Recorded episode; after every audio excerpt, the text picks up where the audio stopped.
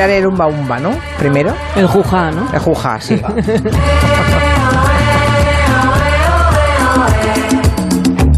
que hay poco tiempo, va. Lo dice ya. Vale, ya está, venga, fuera, ya está. Aquí estamos todos reunidos ya, sentados cada uno en su sitio. Miki Otero y Nuria Torreblanca han conseguido llegar al estudio de Onda Cero en Barcelona sin problema, ¿verdad? Nuria ya lo sabemos, pero... Sí. A pie, a buen ritmo. Ah, buen- bueno. marcha, marcha atlética. Tú, ¿por qué sido. puedes Ah, venir a pie? Pero Nuria vive un poco lejos para venir a pie. Sí, ya verás la vuelta, qué risa. Sí, sí, sí, porque la verdad es que a esta hora, bueno, primero un saludo a Máximo Pradera y David García Senjo, que están en San Sebastián de los Reyes. Buenas tardes. Buenas tardes. Y a Santi Segurola, muy buenas. Buenas tardes. Que mm, ¿Y dónde está? está en, en un lugar indeterminado de Barcelona, aquí cerca, pero no en el estudio con nosotros. Porque le ha dado risa acercarse hasta, hasta aquí, ¿verdad? Normal. No, risa no. Lo que pasa es que el día no está como para se- eh, tener seguro que vas a llegar a los sitios. Claro, eh, la y que estar a las 5 aquí, ¿eh? Las, sí, las imágenes que estamos viendo a través de la televisión eh, de las marchas que han ido llegando a partir de las 12 del mediodía a la ciudad de Barcelona son bastante impresionantes por la inmensa cantidad de gente que estamos viendo. Pero vamos a preguntarle a nuestra compañera Laura Pons, que está, mm, creo que allí mismo, en en Paseo de Gracia, en la diagonal. Mm, Laura, buenas tardes. ¿Qué tal, Julia? Buenas tardes. En el punto en el que se concentran todas las marchas. Antes de empezar, em, cuando puedas, te bajas el podcast y escuchas el Somos Humanos, ¿eh? Lo haré. ¿Qué has, pi- has pillado esta semana, Laura? Sí, sí, sí. Hemos Bueno. un poquito, pero bueno. Nuestra- Ha sido una experiencia. Sí, nuestra excelente reportera de los informativos de Onda Cero está en ese lugar en el que se han dado cita, donde se se ha producido el encuentro de todas las marchas y me dicen que casi nos podéis mover, o sea, eso de que empieza a las 5 la manifestación empezaría si pudiese llegar a algún sitio, pero no la gente apenas se puede mover, ¿no? Exacto, sí, justo esto es una auténtica marea humana vistiendo esteladas y señeras. Nos situamos, Julia, como decías, en Paseo de Gracia con diagonal en la terraza del edificio del Palau Robert y desde aquí pues se ve a vista de pájaro perfectamente que ya no cabe ni un alfiler. Los independentistas gritan al unísono independencia, libertad y fuera, fuera, fuera las fuerzas de ocupación porque por sobre la zona sobrevuela un helicóptero de la Policía Nacional y también en el fondo cuando hacen directos los compañeros de televisiones nacionales se escucha Trump. Lo que ya viene siendo todo un hit, que es prensa española manipuladora. El ambiente de momento totalmente familiar, manifestantes de todas las edades con carteles en contra de la sentencia del, proce- del proceso y vistiendo camisetas de la ANS, de la Asamblea y también de Omnium Cultural, mucho amarillo, también de amarillo unas letras de Por Expan que piden la libertad. Esta ya es una concentración, como decías, en lugar de una manifestación que avanza porque los independentistas no se acumulan en el Jardín Gracia, en la diagonal, sino que han llegado de norte, sur, este y oeste y colapsando pues todas las calles adyacentes a esta principal vía de Barcelona que es Paseo de Gracia. Supongo que todavía es pronto para que se hagan cálculos de la cantidad de seres humanos que hay ahora mismo en las calles de Barcelona. Todavía no lo podemos confirmar, Julia, pero es mm, muchísima gente, muchísima gente. Es que yo desde aquí arriba, desde Palau Robert, desde el edificio que está en la esquina de Paseo de Gracia con diagonal, no veo dónde termina esta manifestación. La movilización ha coincidido con la noticia, llegaba este mediodía, de que se había cerrado la página web y las aplicaciones de- del Tsunami Democratic, ¿no? Que lo había, se había hecho por parte de la Guardia Civil y por orden de la Audiencia Nacional. Pero luego hemos visto que en redes sociales se había vuelto a poder abrir esa página. ¿Qué Sí, sabe- bueno. ¿Sabes algo de esto? De, de momento aquí no se sabe nada. Yo creo que la gente de aquí ni- no se ha ni enterado, Julia, porque los móviles no funcionan, no hay cobertura. Entonces, esto supongo que la gente se entera a través de las redes sociales y a través de los medios de comunicación, Twitter, etcétera, pero es que no, no podemos acceder a todas esas redes porque no hay cobertura. Entonces, es prácticamente imposible. Lo que sí que te puedo contar, Julia, es que han habido un par de escenas curiosas desde aquí. Vemos cómo se van haciendo olas humanas, los manifestantes que están situadas arriba de todo de Paseo de Gracia, alzan los brazos y gritan ¡eh! Y es entonces pues cuando estos brazos se van reproduciendo y la ola va bajando hasta llegar a la otra punta del Paseo de Gracia en la diagonal. También veo a un grupo de gente tocando grallas, lo escucháis ahora mismo, batucadas, gente cantando también Bella Ciao, coreando Pasiu y moltas gracias, que vendría a ser un, un hasta luego, ¿no? Se le dicen, se lo dicen a la Guardia Civil y a la Policía Nacional. Ahí también ha habido un momento gracioso, que es que supongo que es el cumpleaños de algún manifestante y al principio pues algunos pocos en Petit Comité cantaban cumpleaños feliz, pero a los pocos segundos este cumpleaños feliz pues estaba siendo aplaudido por prácticamente todos los manifestantes que están en Paseo de Gracia con Diagonal. Ha sido vaya un cumpleaños feliz multitudinario. no sabían a quién, no sabían a quién, pero lo han cantado todos. Yo, tampoco lo sabía, pero bueno, estábamos aquí felicitando a este chico o chica que, hoy ah. cumpleaños. Y en cuanto a pues... Tiendas mm, cerradas también, supongo, ¿no? tiendas cerradas ahora mismo, ahora, ahora ya sí. Sí, sí, en Paseo de Gracia tiendas cerradas, eso sí, supongo que previniendo posibles altercados de esta noche, porque esta ya sería la quinta noche de altercados en Barcelona, veremos cómo avanza la tarde y también noche, pero bueno, mm, sí sería la quinta ya. Pues esperemos que estas marchas eh, tranquilas y pacíficas, las del día, ¿eh? acaben, cada uno pueda volver a su casa, es gente que lleva cinco días caminando y que esta no sea la quinta noche que tenemos que ver imágenes de enfrentamientos, de, de, fuego, de lanzamiento de objetos, en fin, en todo caso seguro que para los eh, Mossos de Escuadra y también para la policía, pero los Mossos son los que están en primera línea, pues mm, va a ser un día hoy agotador. Antes oíamos en Al Rojo Vivo, ah, salían representantes de los Mossos, están haciendo jornadas de 10, 12, 14 horas todos los días y no es un día, es que es el quinto día, ¿no? De modo que podemos entender el agotamiento también de esas personas a las que espero que no la noche no les mm, reserve malas sorpresas. Ojalá ayer fuese la última mala noche que vivimos en, Cataluña. Las malas noches, Julia, se las da Torra, que dice que tienen que investigar las imágenes donde se exceden. Y hoy ha salido el, del sindicato de los mozos diciendo que se cagaba en su, sí, Ya, ya, ya, Bueno, Torra no es que dé malas noches, es que da, da otras muchas malas cosas, ¿eh? además de, malas noches. Yo creo que le falta poco ya a Torra. No le queda mucho ya eh, a frente de la Generalitat, quiero pensar. Em, Laura Pons, mm, más tarde, si hay algo que contarnos, por favor, nos, no dejes de hacerlo. Gracias. Perfecto. Hasta luego. Buenas tardes. Bueno, el caso es que hay un partido, un Barça-Madrid, que ha sido pospuesto. Se va a disputar, creo que en diciembre, el 18, cuando iba a ser el próximo sábado. ¿Esto qué, qué consecuencias puede tener, Santi? Bueno, en principio hay dos fechas que parecen, son propuestas de, la Liga de Fútbol Profesional, el 7 y el 18 de diciembre. La Liga de Fútbol Profesional quiere el 7, pero digamos estamos en un ambiente de tanta incertidumbre política también que nada está seguro. El partido se tendrá que jugar. Eh, se han jugado clásicos en Barcelona en circunstancias también complicadas. En los dos últimos años, después de, del referéndum, de las elecciones y de todo lo que ha ocurrido, se han jugado y no ha pasado nada especialmente significativo, pero el momento yo creo que requería una, una actuación clara y firme porque todos los datos indican que no estaba asegurado la, la, seguridad, ¿no? ¿no? solo de la, seguridad de, los espectadores, de los jugadores, también eh, los hoteles, la llegada al campo, es decir, es todo. A veces el fútbol tiene ese problema de hiperrealidad, es decir, acentúa la realidad, la multiplica por mil.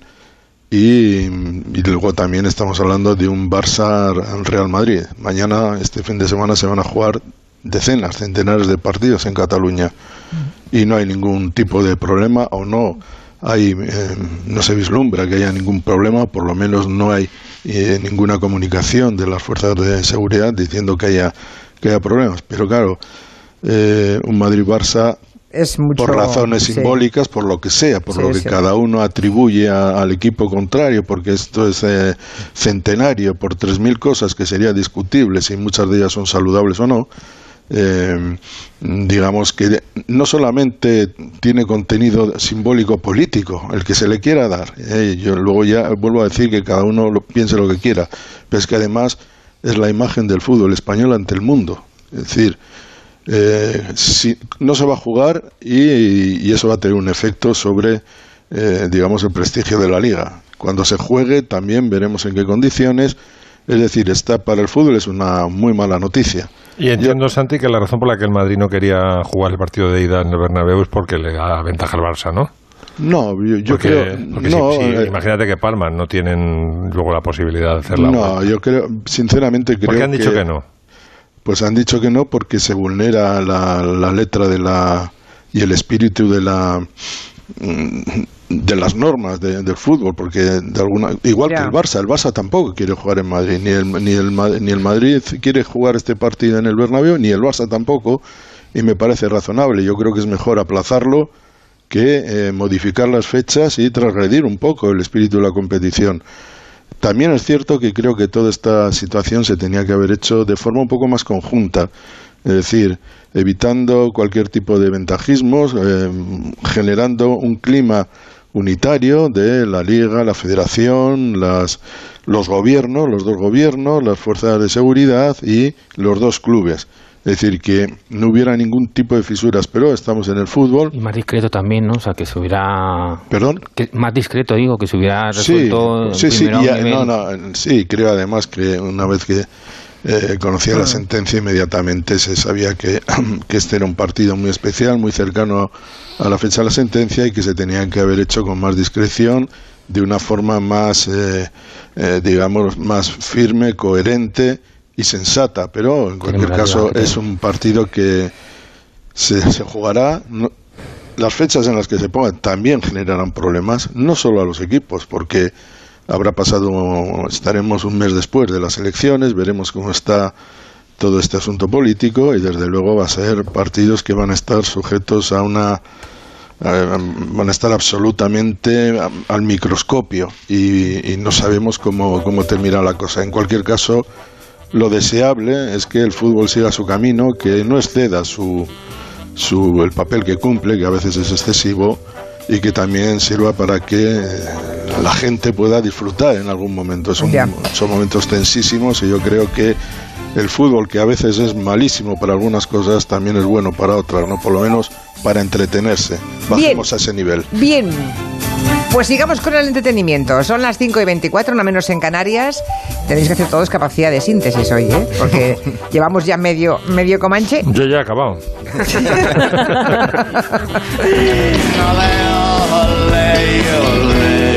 Vamos a contar que hace un año se grabó este disco, un directo de José L. Santiago en el Centro Cultural Conde Duque de Madrid.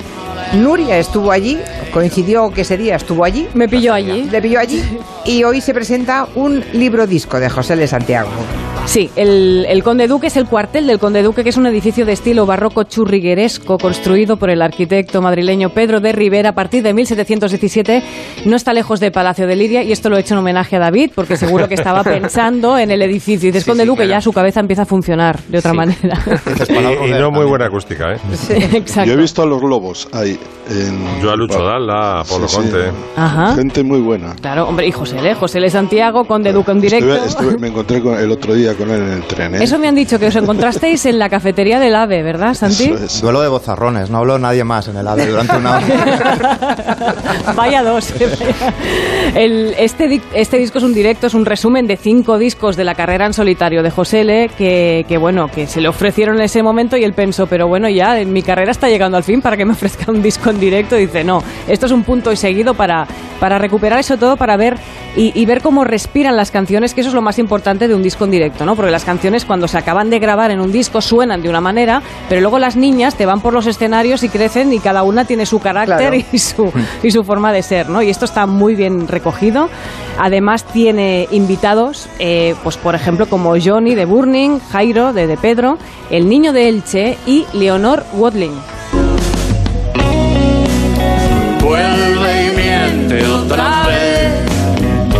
Todavía te querré.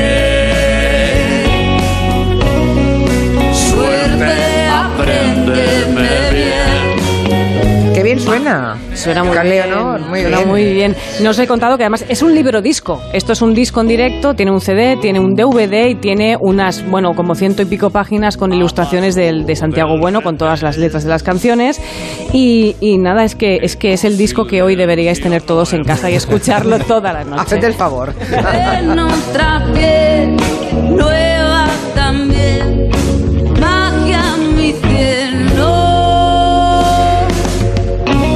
Por aquí dice María Jesús que no es el Real Madrid ni el Barça, pero que el Oviedo de baloncesto hoy tenía que estar jugando en Lleida y que también se ha aplazado el partido. Sí, o sea que y, pasa el, Ba- más. y el Barça de baloncesto También. contra el Alba de Berlín, pero se juega, y porque lo ha ordenado la Euroliga hoy, se juega en el, en el pabellón del Barça y el- el- lo que no va a haber es gente. Ayer A puerta cerrada. De la puerta Sí, cerrada, que eso debe ser tristísimo, ¿eh? Bueno, ya Bueno, recuerda que el, el 1 de octubre Sí, sí. de 2000 Se jugó a Bar- puerta cerrada, El sí. Barça decidió jugar ese partido a puerta cerrada. Sí, no, no debe ser lo mismo. No, ya te digo Los- yo que no. Como los vecinos británicos se van, como nos dejan... Ya veremos. ma- bueno, es- se- ¿tienes aún alguna duda, Máximo Pradera? Hombre, muchísimas dudas. Mañana, o sea, está, está aprobado el, el, el acuerdo que tiene nombre de detergente, Johnson and Juncker. Juncker and Johnson han cerrado un acuerdo, pero mañana empieza Ya el baile. veremos. Ya, ve- ya veremos, porque esto es como cuando se van las visitas y te quedas mucho la rato en el, en el recibidor. Por, por cierto, que es el acuerdo que propuso la Unión Europea hace dos años Sí. y, que, re- y que rechazaron los ingleses y ahora dos años después. Bueno, es que ahora ya tenemos el culín prieto, claro, es que viene el 31 de octubre. El caso es que Máximo Pradera, eso vamos, ha hecho una especie de lista, de playlist, para despedir a los ingleses de Sí, la de Unión, ¿verdad? una especie de adiós con el corazón. Que con, Que con la mano puedo, vale. Sí, la, temas que me suenan a mí british, por supuesto hay 100.000 más, pero bueno, a mí estas son las, las eh, músicas que me gustaban. En primer lugar, eh, de Edward Elgar, Pompa y Circunstancia. Hombre, por favor. Ni Elgar.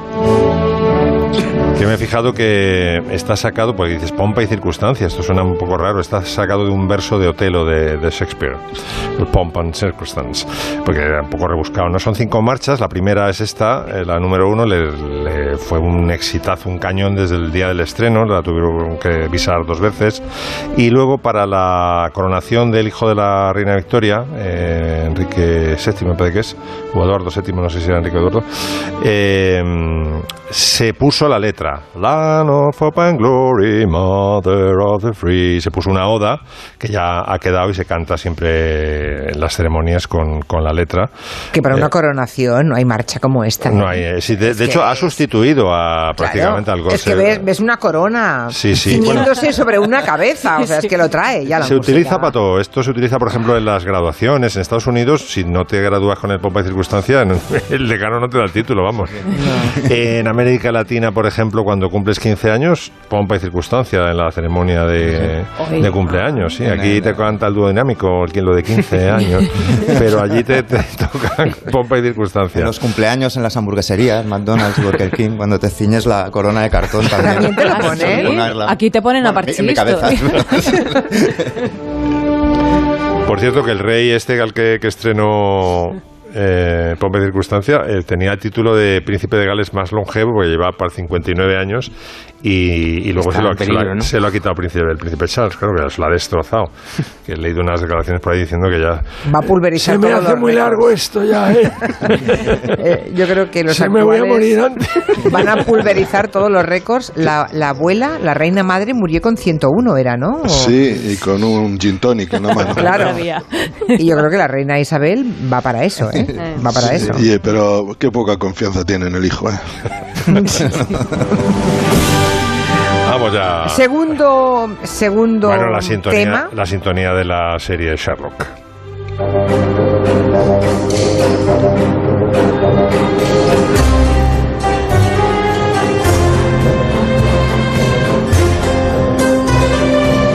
Nunca lo hubiese reconocido. Fíjate, esta, esta música, eh, aparte de que tiene la, el ritmo de la caza, ¿no? De que se ponen, de dos que se ponen en marcha, dos, o, sí, bueno, son Holmes y Watson, ¿no? De persecución, haciendo honor a la frase más famosa de, de Conan Doyle, que es de eh, Watson, the game is afoot. La, la, la pieza está, está ahí delante de nosotros, ¿no? A Por ella.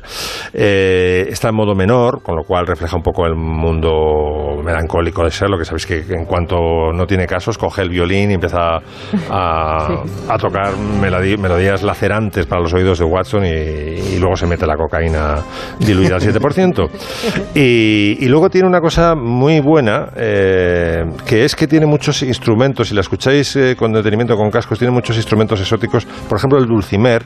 Dices, ¿qué hace ahí un dulcimer? Pues yo he llegado a la conclusión de que evoca eh, Oriente, ¿no? El, el dulcimer no viene exactamente de la India, pero, pero bueno, eh, tiene, le da un flavor que no es de Londres, no es londinense, ¿no? Entonces contrasta con el Sherlock 2.0 que se ha montado la BBC y evoca un poco un imperio perdido y el, eh, en, en Conan Doyle, en Sherlock Holmes, hay muchísima presencia de la India, desde la novela El signo de los cuatro, La banda de lunares, en fin, siempre hay algún coronel que ha servido en la India y bueno, el propio Watson viene de Afganistán, en fin, es todo muy... Hay mucha presencia exótica en, en las aventuras de Sherlock, aunque se desarrollen en Londres. Seguimos con la playlist despi- despidiendo a los Sí, ingleses, pues- en el supuesto de que se vayan, porque aquí hay alguna duda todavía. Bueno, muchísimas. Es que están los, los eh, escoceses, eh, los irlandeses y el Partido Laborista en contra. Y mañana se, la primera sesión me parece que se ventila. Bueno, hay eh, Ian Anderson, el de- Tercera. el de Jethro Tull, dedica eh, de su tema Skating Away on the Thin Ice of the New Day, que él dice que es una... Fíjate, bueno, vamos a escucharlo. 30 segundos dedicados a tomar una taza de té. Mm.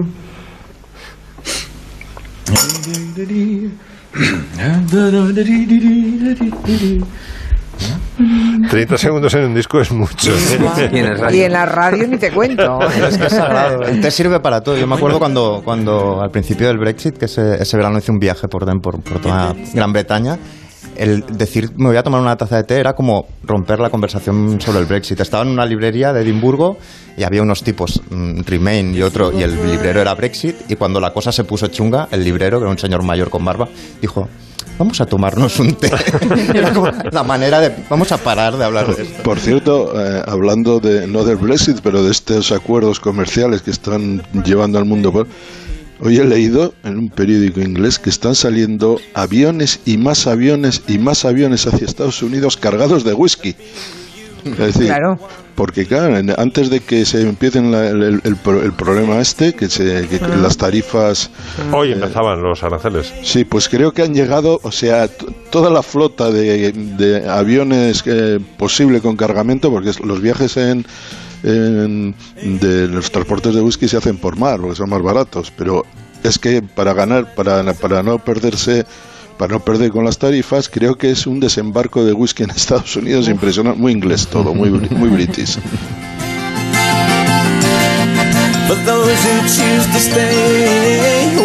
Y para acabar la lista de canciones de despedida a los señores de Gran Pues fíjate, Bretaña, una canción que fue proscrita por la BBC.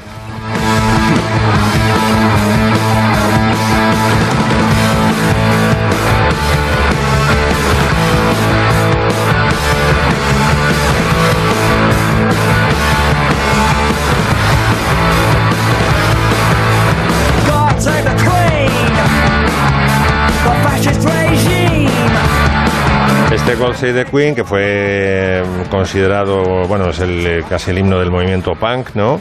De los Sex Pistols. eh, La BBC se apresuró, decía que tenía un lenguaje. Bueno, claro, es que dice eh, Save the Queen de, de fascist, fascist regime, ¿no? Le, la acusa de. Y además dice, eres Bueno, idiota, estás. O sea, Y la- Máximo, y dice entre líneas, porque dice God Save the Queen, pero en realidad pronuncia God Shave the Queen. Shave the Queen, Dios sí. afeite la cabeza. Sí, sí, va con segunditas. Luego es que coincidía Hablamos con del el- año 76. ¿eh? Coincidía Sí. con el primer jubileo, con los 25 años de... Sí, de- ellos dicen que Johnny Rotten dijo que no, que no lo habían pensado, pero vamos. eh, No. Pe- Incluso se rumoreó que el, el primero en la lista estaba Rod Stewart con eh, eh, em, Con Sailing, una de estas. una de, sí del álbum Atlantic Crossing. eh. I don't want to talk about Ah, you. sí. Esa.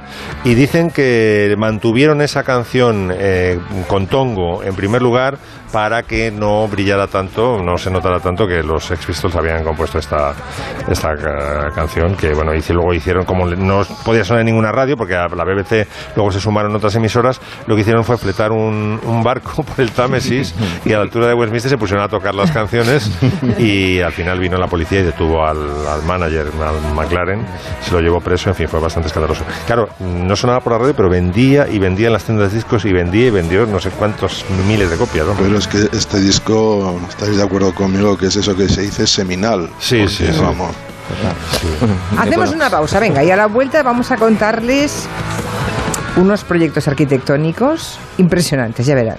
Sí. En Onda Cero, Julia en la Onda, con Julia Otero.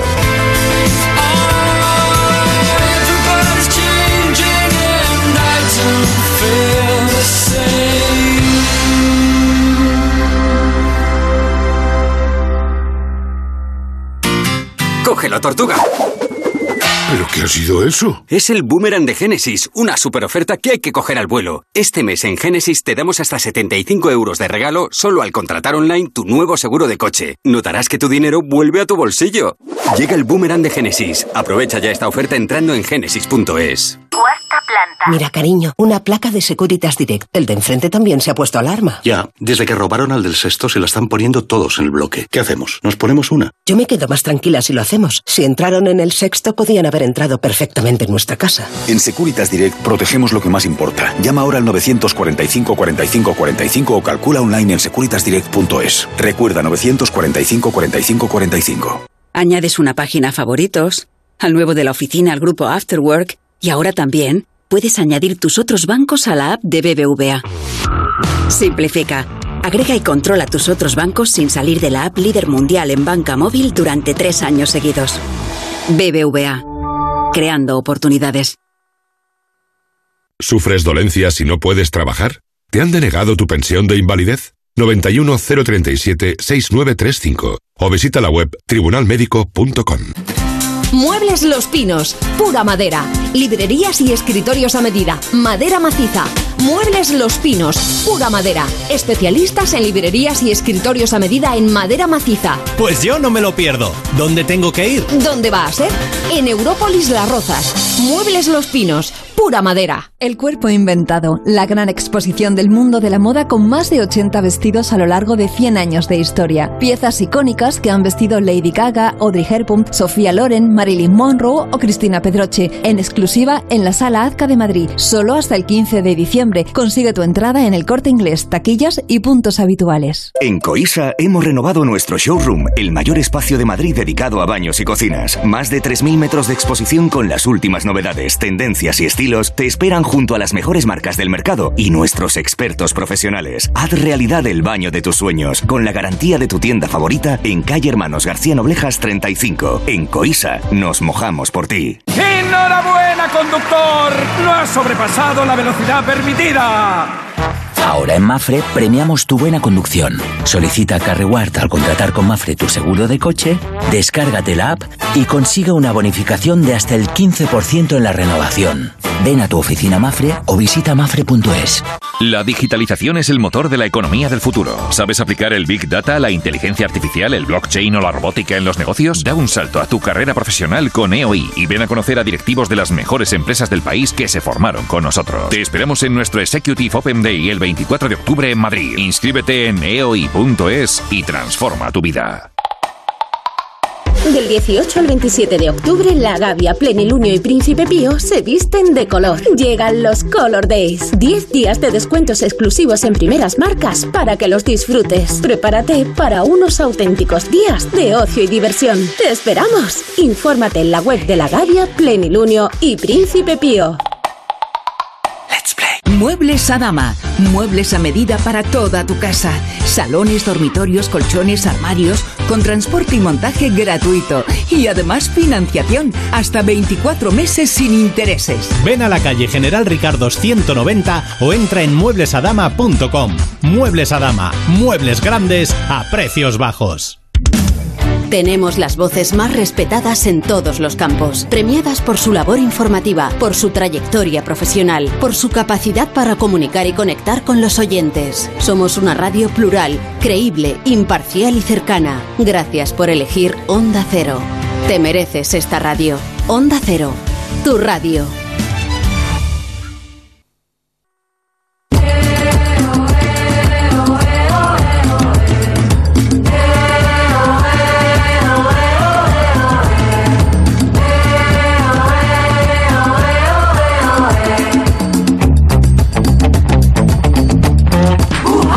Estamos aquí en el Comanche y les prometí hablar de, de arquitectura mm, surrealista, yo no sé cómo venderlo esto. Utópica. Utópica, sí, utópica, pero utópica, en fin. Hace unas semanas un, un artículo del país eh, muy interesante habló de proyectos arquitectónicos que no se habían realizado. Y aunque le llamaban utopías, quizá en la mayoría de los casos podríamos hablar de proyectos megalómanos y eh, algún que otro surrealista, ¿no? Pues sí. Eh, cu- cuéntanos, cuéntanos David, ¿qué, mm, qué has encontrado? Bueno, el artículo de, que era de Yanko López en Icon El País, eh, pues lo que hablaba era cómo podía hubiera sido España eh, si se hubieran hecho una serie de proyectos que se habían planteado, bueno, pues en distintas, en distintas etapas.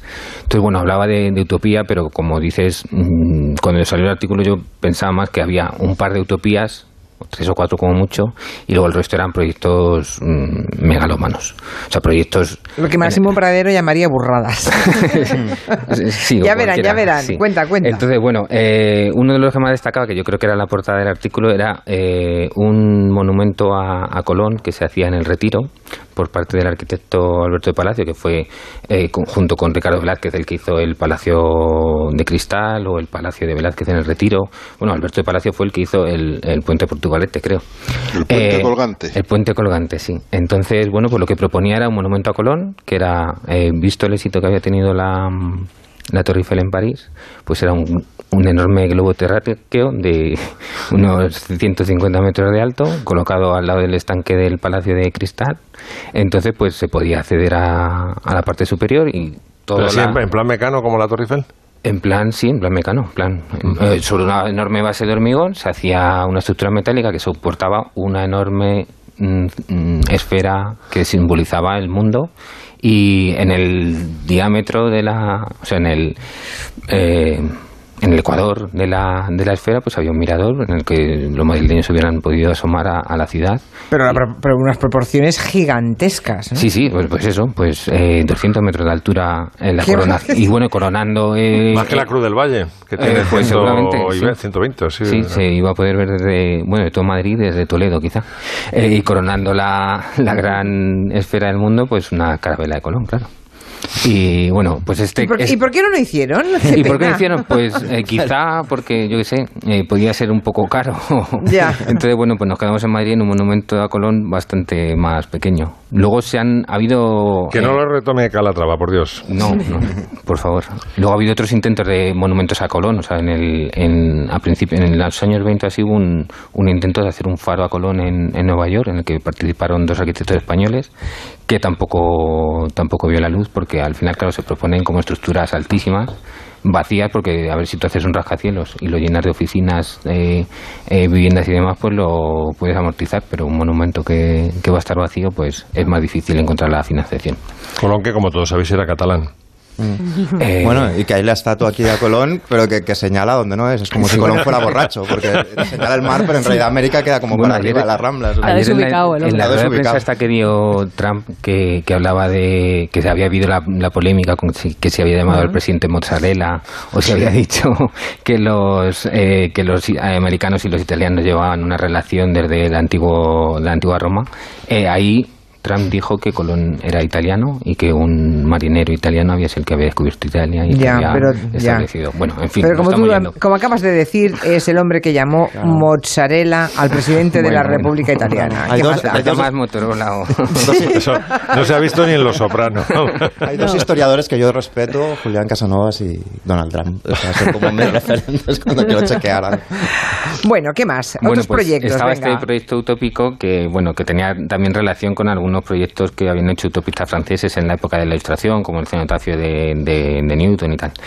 Y luego había uno que os afecta directamente a los que estáis allí en Barcelona, que hubiera sido el plan Masia, que lo que hacía era eh, mm, sanear el Raval y proponer una nueva ciudad por completo. O sea, lo que era, al final, la arquitectura moderna, lo que siempre, uno de los principales mm, eh, motivos que tenía era el sanear la vivienda, sanear las ciudades, que hubiera ventilación, iluminación, para pues unas medidas higienistas. Bueno, de hecho, los, algunos de los primeros proyectos eh, modernos más significativos fueron sanatorios antituberculosos. Hay uno en Barcelona todavía, el dispensario antituberculoso de, de Sí. Josep Josep, y luego hay uno que es eh, una pieza maestra de la arquitectura moderna que está en, en Finlandia, que es de Alvar Alto.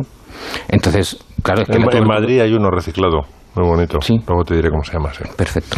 Por cierto, que o sea, ese plan proponía derribar to- por completo todo el centro de la ciudad, ¿no? Sí, sí, sí, O sea, o todo sea, el- lo que- cargarse todo el barrio gótico, todo el Exacto, o sea, quitando un poco de Plaza Cataluña al mar, todo abajo, ¿no? Salvando algún monumento, eh, pues lo que proponía era, pues eso, sanearlo, con construirlo con, con bloques modernos, eh, con Alicatado hasta el techo todo. alicatado hasta el techo, todo, todo higiénico, todo bien.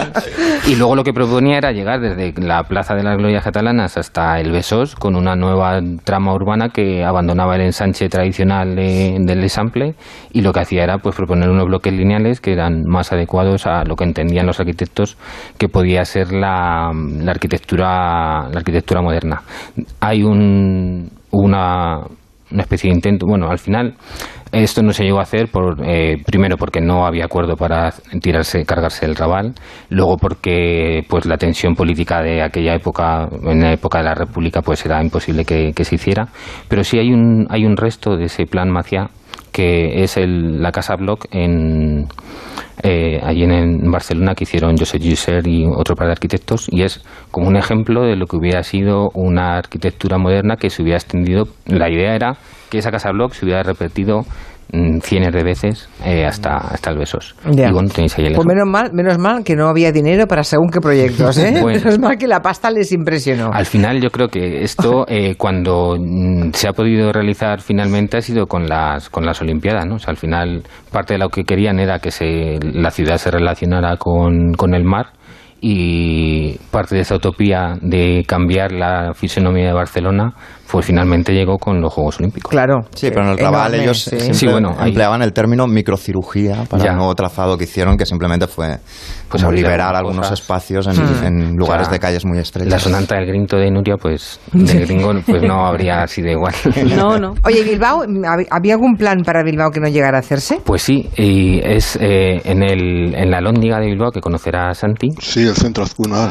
Nosotros también hemos emitido Ah, desde bueno, allí un pero- montón de veces. sí, Un sitio vale, precioso, Sí, pues ahí eh, está el germen casi de lo que hubiera sido el efecto Guggenheim. O sea, ya la ciudad, el efecto Guggenheim con el Museo de Guéry, pues mm, simplemente fue como la guinda a una gran operación de recuperar la, la ría de Bilbao, de mm, eliminar todas las instalaciones industriales y volver a recuperar ese espacio para la ciudad. Entonces, uno de los proyectos de estrella era este que comentas, de la Lóndiga, que habían hecho, encargaron a eh, Jorge de Oteiza, eh, y el los arquitectos Oiza y Fullando y lo que proponían era una gran estructura metálica de 150 metros de alto que también eso se hubiera visto desde todo Bilbao, una estructura vacía que era eh, un gran cubo de acero y vidrio que, que simplemente era un vacío, no tenía nada dentro. Luego, al lado de la Lóndiga sí se hacía un, un edificio en el que se alojarán eh, eh, temas culturales y demás. Y este proyecto tenía un poco origen en algunas colaboraciones que habían tenido Teiza y Oiza en los años 50, pues primero con Aránzazu, luego con una capilla que habían propuesto para el Camino de Santiago, que era una estructura metálica que albergaba unos, unas esculturas de, de Oteiza que no se llegó a realizar.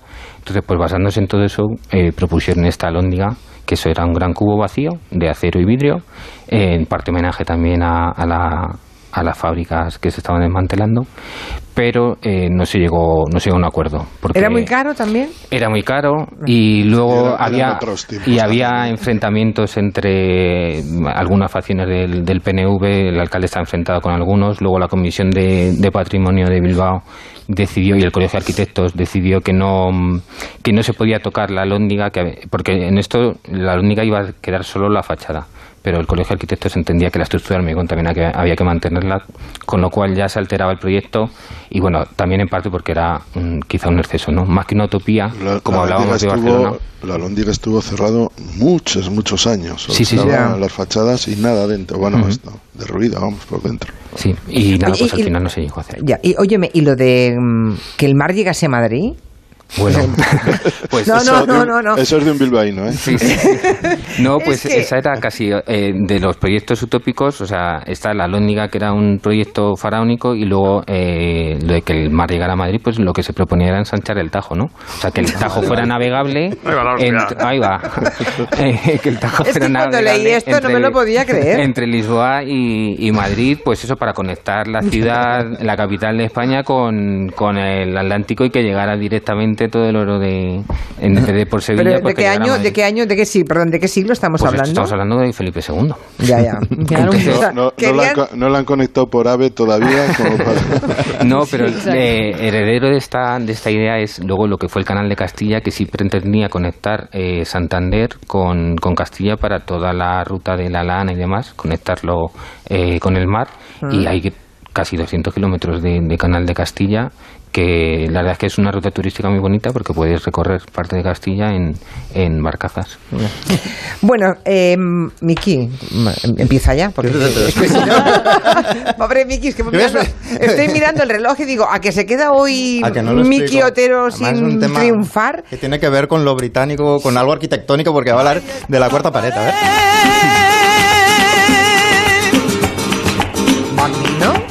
Ahí está la pared dice. Bambino aquí? Eh, Ahí esta, esta es la la pared, pared. que separa tu vida y la mía, ¿no? Pues en el teatro hay una pared que separa la, la- la escena de la vida de la platea de lo Sí. que pasa en el mundo real, que es la cuarta pared, que es esta pared invisible, ¿no? Es esta pared a veces se rompe, ¿no? Se ha hecho muchas veces, ¿no? A lo largo de la historia del cine. Con- lo, lo han hecho con intenciones cómicas, o sea, Groucho Marx te mira, mira la cámara y enarca las, las cejas, te ríes, con intenciones terroríficas, lo hace Norman Bates y te ciscas de miedo Sí. en Psicosis. eh, Kevin Spacey. que- sí, sí, lo, lo vamos a repasar ahora. Y hay una serie ahora que es muy exitosa, que es Fleabag, que ganó seis Emmys por encima de Juego de Tronos, o sea, en- compitiendo, digamos, con, con series eh, enormes. Es una serie británica, cómica, pequeñísima, donde la actriz, la, y la actriz y guionista, que es Phoebe Waller-Bridge, en todo momento mira a la cámara cuando, cuando dice algo, cuando miente al, al personaje, mira la cámara. Es como dar un codazo eh, al espectador para decirle, mira qué hipócrita es este, este, O este personaje. misma. O, ella misma. De hecho, em- empieza así la serie.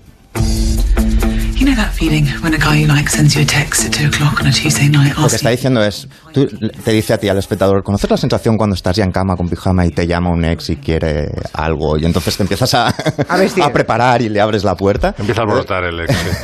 hace esto todo el rato. Yo tengo la teoría de que hay hay muchas series ahora que lo hacen y tengo la teoría de que es precisamente por la idea de, de que mucha gente ve a solas la serie en su ordenador y es una comunicación casi del personaje al espectador. Con el Es lo que espectador llaman- solitario. Lo que llaman laptop loners, o sea, eh, espectadores solitarios del laptop, ¿no? Es como una comuni- comunicación eh, directísima. A ella, a ella la serie que más le gusta es la de Obama, ¿eh? sí, bueno, es que se, directamente se toca cuando Sí, ve un sí, discurso de, Obama.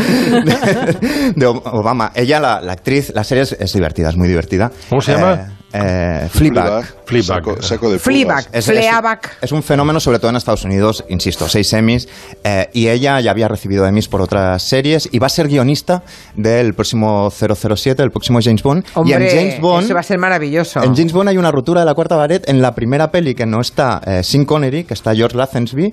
Eh, George Lazenby mira a cámara y le dice al espectador, This never happened to the other fella. dice, esto no, no le pasaba al otro colega, Sean Connery, porque una chica se va y lo deja solo. ¿En serio? Sí, sí. ¡Qué Es bueno! James Bond, Bond, pero ya no es, eh, ya no es Sean Connery. Bueno, esto pasa en, en muchos más, ¿eh? en El Gordo del Faco, en The Office. Yo recuerdo con cariño cuando lo hacía eh, Zack Morris en Salvados por la Campana, Es el primer día de clases. Y ya quiero llegar. que era un adolescente hablándote a ti, adolescente, Sí. sobre timar a, a los padres o no ir al instituto. O lo hacía Woody Allen para que tuvieras, eh, digamos, cuando tú estabas viendo en la cola de, de Annie Hall a un tío muy pedante y tal, y estás pensando que le diga algo, que le diga algo, Woody Allen hace esto. Venga un segundo, venga. Eh, he oído lo que decía. Usted no sabe nada de mi obra. En su boca me Mira, suena... Woody Allen mira al espectador y le dice, yo ya sé que es un pesado, vamos a sacar a Marshall McLuhan y a dejar en ridículo a este patán pedante que había en la cola. Puede haber- a veces es si el personaje es muy nerd, muy friki de alguna cosa, eh, puede dirigirse al espectador que también lo es. Yo lo sentí de una forma muy profunda cuando se dirigió a mí el personaje de alta fidelidad. Grabar una gran cinta recopilatoria es como romper con alguien. Se tarda más de lo que imaginas. que lo hace. no, esto no se lo está diciendo a otra persona, te lo está diciendo a ti, A al ti. espectador. Y si tú eres un freak de los discos, sientes una gran empatía. O a veces. eh, lo, puedes- lo puede hacer como el personaje le dice al espectador una cosa, pero le está mintiendo y es otra. Por ejemplo, en Alfie. Well, you all settled in? Right, we can begin. My name is... Alfie! Alfie lo que hace es decirle al espectador que su vida es todo glamour y tal, y el espectador lo que ve en la peli es que en realidad mm, ese dandy también las pasa canutas en muchos momentos. O el que decías tú, Max, eh, en House of Cards, eh, ¿cómo puedes empatizar con un tío tan deleznable como Kevin Spacey? Bueno, como el personaje también de Kevin Spacey, eh, que es un tío que conspira, medio homicida, un tío que usa toda la corrupción de la política, etcétera, etcétera. ¿Cómo es la única manera? Pues si te hace partícipe de, tus de sus secretos, si tú sientes que sabes tanto de política internacional como él, ¿no? Que emprenderé bien. A un paso de la presidencia y ni un solo voto emitido en mi nombre. La democracia está muy sobrevalorada. Y tú piensas, sí, la democracia está muy Muy sobrevalorada. Perfecto. Y la última, que conecta con Salvados por la Campana, es que a mí me llegó mucho adolescentes, era- eran Ferris Bueller, Days Off, en todo en un día. Safe Ferris. eh, exacto. Cuando Matthew Broderick habla de cómo engañar a los padres para saltarse un día de clase y te está hablando a ti, te está hablando a ti como adolescente y se dirigía a ti y te decía... La clave para engañar a los padres son las manos húmedas. No es un síntoma nada específico, pero yo tengo mucha fe en él. Mucha gente os dirá que una buena fiebre inventada no falla nunca, pero si vuestra madre es miedosa, quizá acabéis en la consulta de un médico. Bueno, esto se ha hecho siempre, pero insisto, ahora, por esta razón de que las series se ven en un ordenador y las ves solo, se, se hacen muchas series. La de romper la con- cuarta y pared, Con ¿eh? mucho éxito, lo de romper Mm. la cuarta pared, sí, sí. O los apartes, ¿no? Como una parte con el espectador. Como sí. una parte, en teatro se ha En hecho teatro siempre, en las también, obras de. Pirandello, bueno, hay Sí. muchísimos ejemplos.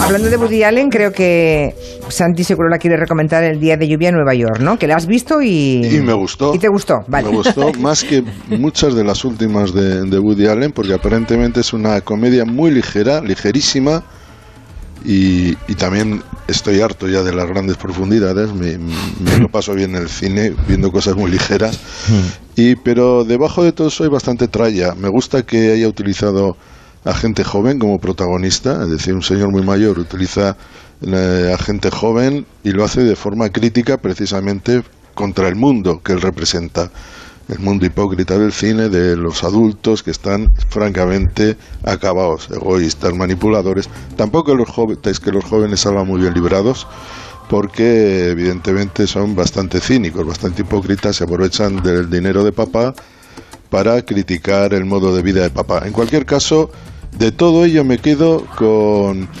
con una interpretación para mí majestuosa, fabulosa de El Fanning, de la chica que es verdaderamente Mm. sensacional, de ingenua, medio tontita, pero que no es nada tontita y que absolutamente extraordinaria. Por cierto, no sé si habéis visto mientras dure la guerra, pero ya la han visto 850.000 personas, Sí. la película de Alejandro Amenábar. Y la crítica se ha puesto de acuerdo para elogiar unánimamente las interpretaciones de los principales actores de Carra Lejalde, de Eduard Fernández, Santi Prego, Natalie Poza y Patricia López Arnaiz, pero lo que es sobresaliente es cómo está funcionando el boca a oreja en la calle, puede que por el paralelismo de la película con la España actual.